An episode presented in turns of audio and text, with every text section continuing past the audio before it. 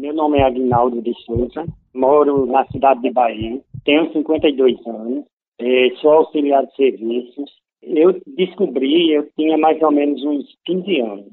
Fui ao médico, aí fiz um eletro. Quando cheguei lá, o médico falou que tinha algo estranho com o meu coração. Aí, depois ele me encaminhou para o, o HU, Aí chegando lá no HU, fizeram outros tipos de exame e descobriram que o meu problema era um, uma miocardiopatia não compactada. Aí fui sendo acompanhado pelo médico, Dr. Gabriel, e depois do Dr. Gabriel fui encaminhado para a doutora Roberta. Em agosto deste ano, Agnaldo recebeu um transplante de coração e fala qual foi o sentimento dele. Eu me senti bastante confiante, né? Confiante, alegre. Por quê? Porque a pessoa recebeu um, um coração novo de outra pessoa.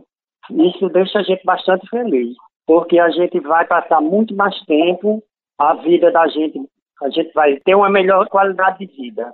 O significado da vida é assim, a, a felicidade, o sentir bem, ter outra disposição. Quanto antes, fraqueza, aquela coisa ruim, e agora não, é uma qualidade de vida melhor. A pandemia fez com que os transplantes caíssem 20% no Brasil, revelou a Associação Brasileira de Transplantes de Órgãos. De acordo com o levantamento da entidade, de janeiro a dezembro do ano passado foram realizados mais de 7 mil procedimentos. De janeiro a março de 2020, antes da chegada da Covid-19 ao país, houve um crescimento de 10% no número de procedimentos, de acordo com a associação. Porém, desde então, a pandemia levou à redução significativa dos transplantes, com a leve retomada no último trimestre. Os transplantes mais afetados foram de córnea e pulmão, seguidos por coração, rim, pâncreas e fígado.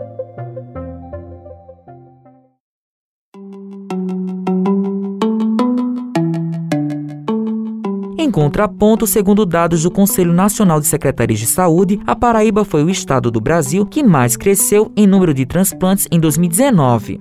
Em junho de 2020, o Hospital Metropolitano Dom José Maria Pires foi o primeiro hospital público do estado a receber credenciamento do Ministério da Saúde para a realização de transplante cardíaco. Em janeiro de 2021, a Paraíba contabilizou 30 transplantes de órgãos, quantidade três vezes maior que o mesmo período de 2020. Rafaela Carvalho é chefe do Núcleo de Ações Estratégicas da Central de Transplantes da Paraíba e traz mais detalhes. Hoje a Paraíba, a gente tem uma lista de espera de 326 pessoas aguardando por córnea, três pessoas aguardando coração, fígado são 7 pessoas e rim 183. Da Paraíba já foram realizados 154 transplantes de córnea, 10 transplantes rim, três de coração, nove de fígado, quatro de medula óssea. Qualquer pessoa pode ser doador. Basta você manifestar esse seu desejo de ajudar as pessoas, mesmo após sua partida, né? Após a morte. Isso precisa estar claro para os familiares. Por isso que o trabalho de vocês, da imprensa, da mídia, do rádio, da internet, nos ajuda a cada vez mais levar essa mensagem para mais pessoas.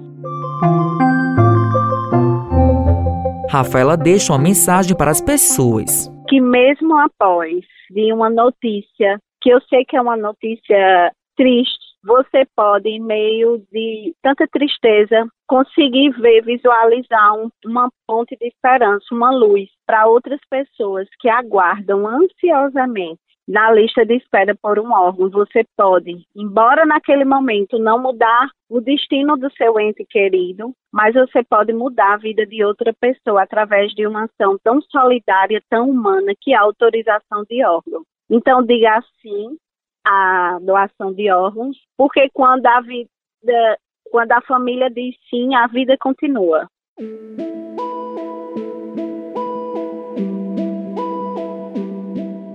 Shirley Ferreira, nutricionista, tem 40 anos e recebeu um rim há 14 anos. Ela conta sua experiência.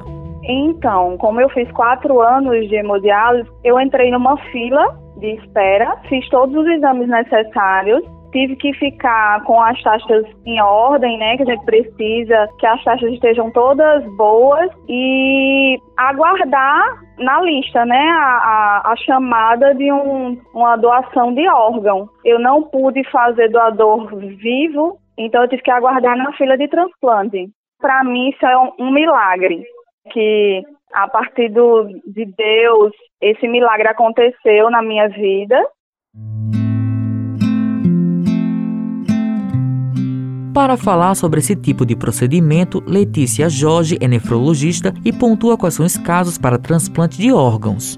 O transplante renal ele vai ser indicado para aqueles pacientes que têm uma falência renal completa. Então, o rim deixou de funcionar, né? Então, a gente vai precisar substituir a função do rim. E para a gente substituir a função do rim, ou a gente faz hemodiálise ou diálise peritoneal, ou o transplante renal. Bom, para você entender um pouquinho melhor o que eu estou falando, basicamente o rim normal ele filtra mais ou menos 80 a 120 ml de sangue por minuto. O transplante ele vai estar indicado para quando o paciente estiver com uma filtração já em torno de 10 ml por minuto. Então é realmente quando o rim já parou de funcionar, praticamente.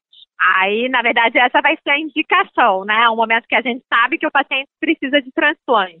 A vantagem na hora que a gente compara os métodos para substituir o rim é que o transplante renal ele acaba melhorando muito a qualidade de vida dos pacientes e a sobrevida dos pacientes, principalmente do grupo mais jovem. A médica deixa um recado para a população então, na verdade, eu acho que todo mundo que trabalha com pacientes renais, né, tem uma visão muito clara disso, de como a gente consegue mudar a qualidade de vida de quem consegue receber. Então, é muito importante que todas as pessoas se disponibilizem a serem doadoras. A gente tem uma, um déficit muito grande ainda, né? Muitos pacientes na fila esperando órgãos, então é muito importante que todas as pessoas se disponibilizem e confiem no sistema que a gente tem, que é um sistema muito seguro hoje em dia para a gente poder avaliar e fazer essa doação de órgãos. Eu acho que esse é o principal.